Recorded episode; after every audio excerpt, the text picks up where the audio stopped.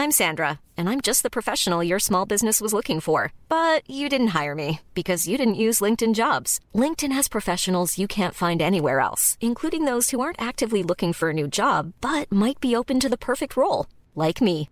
In a given month, over 70% of LinkedIn users don't visit other leading job sites. So if you're not looking on LinkedIn, you'll miss out on great candidates like Sandra. Start hiring professionals like a professional. Post your free job on linkedin.com/spoken today. Hey, I'm Ryan Reynolds. Recently, I asked Mint Mobile's legal team if big wireless companies are allowed to raise prices due to inflation. They said yes. And then when I asked if raising prices technically violates those onerous two-year contracts, they said, "What the f*** are you talking about? You insane Hollywood ass."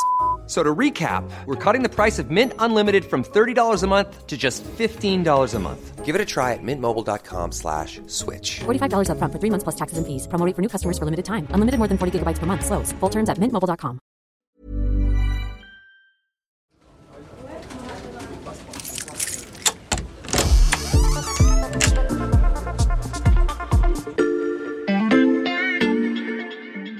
Salut, c'est Charlotte Baris. Bienvenue dans l'armoire de la loupe. Cette semaine, vous allez tout comprendre sur L'ultra-gauche. L'ultra-gauche. Tous seraient membres de l'ultra-gauche. L'ultra-gauche Oui, il y a aussi une menace d'ultra-gauche. L'ultra-gauche. l'ultra-gauche.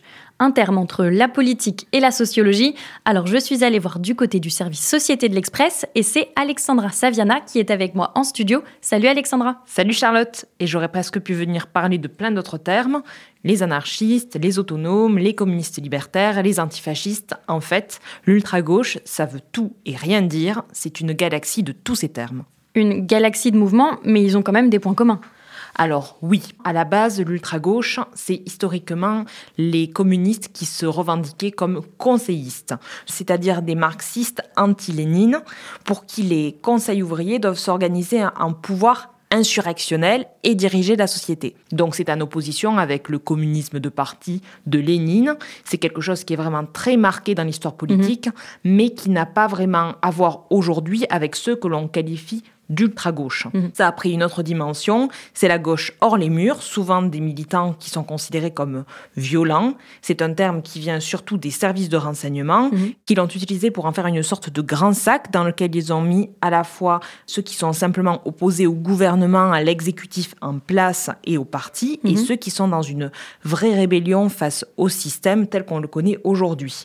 Ce qui les réunit surtout, c'est la pratique du black bloc. Alors pour expliquer, ce sont des gens qui s'habillent en noir, visage caché avec une cagoule et des lunettes de ski, qui sont en tête des cortèges et qui cherchent à aller à l'affrontement avec les policiers. Et depuis quand en France on emploie ce terme d'ultra-gauche quand on évoque ces manifestants? Alors, euh, le terme ultra-gauche est très utilisé depuis le début des années 2000 par les services de renseignement, mais c'est un mouvement dont on a beaucoup commencé à parler à la fin des années 2000, notamment avec le groupe de Tarnac.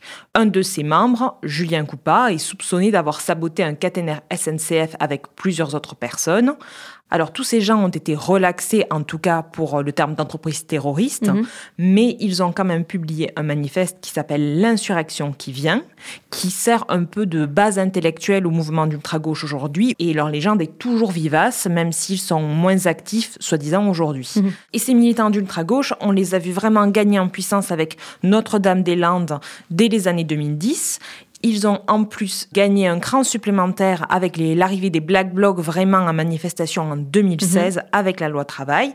Pendant les Gilets jaunes, le mouvement autonome, qui est une partie de l'ultra-gauche, a apparemment pris possession et vraiment pris le lead, entre guillemets, de ce grand sac de mouvements contestataires. Et maintenant, avec la montée en puissance de la protestation contre la réforme des retraites, ils sont en train de reprendre le dessus et on en reparle. Alexandra, est-ce qu'on a une idée du nombre de personnes qu'on peut désigner comme appartenant à l'ultra-gauche? Alors, c'est très très compliqué de savoir qui est précisément dans l'ultra-gauche et qui ne l'est pas.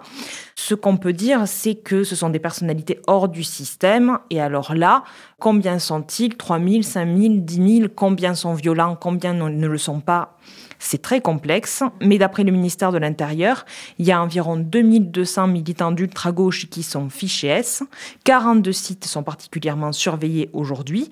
Alors certains sont des bastions du mouvement autonome dont je te parlais, comme Rennes, comme Nantes avec Notre-Dame-des-Landes par exemple, comme Lyon, mais il y en a aussi dans des petites villes comme Saint-Étienne par exemple. Mais ce qui est clair, c'est qu'ils ne sont pas regroupés en association et pas non plus regroupés en parti. Pas d'association, pas de parti politique. Comment ils s'organisent alors? Ils s'organisent via des sites alternatifs, des boucles de messagerie cryptées.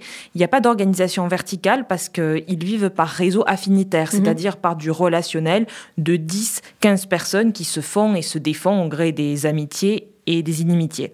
C'est pour ça que c'est très mouvant et donc très difficile à surveiller. Euh, ils ont en tout cas la culture du sabotage, c'est-à-dire que parfois ils vont incendier des commissariats, ils vont tenter de saboter des usines aussi, ou alors des éoliennes, la liste est très longue. Mais en tout cas, ce qui caractérise ces mouvements, et surtout le mouvement autonome, c'est leur opportunisme. C'est-à-dire qu'ils vont se servir de toutes les luttes pour vraiment euh, chercher à déstabiliser le système et donc servir leurs intérêts.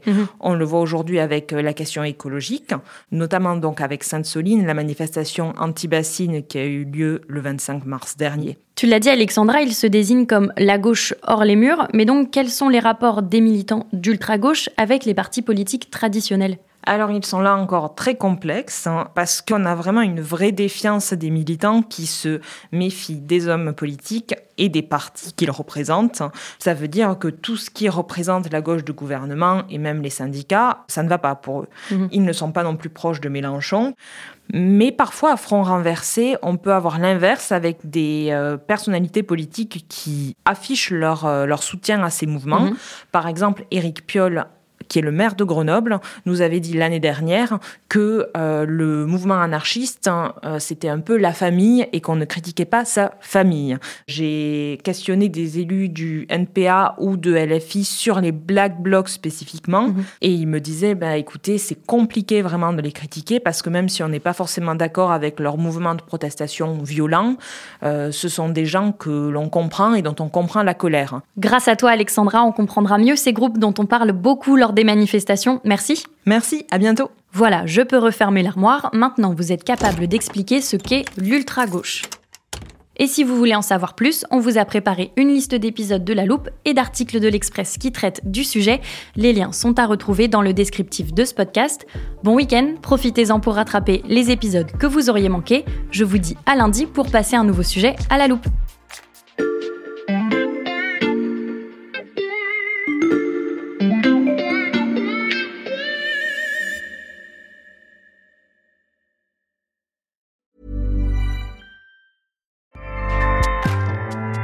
ACAST powers the world's best podcasts.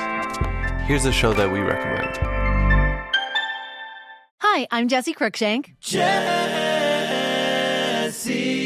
Cruikshank. I host the number one comedy podcast called Phone a Friend. Girl, let's phone a friend. Not only do I break down the biggest stories in pop culture with guests like Dan Levy and members of InSync, I do it with my own personal boy band singing jingles throughout because it's my show. It's your show, girl. New episodes of Phone a Friend Yeah. drop Thursdays wherever you get your podcasts. So work it, girl. Yeah, work it. Okay, that's enough. ACAST helps creators launch, grow, and monetize their podcasts everywhere. ACAST.com.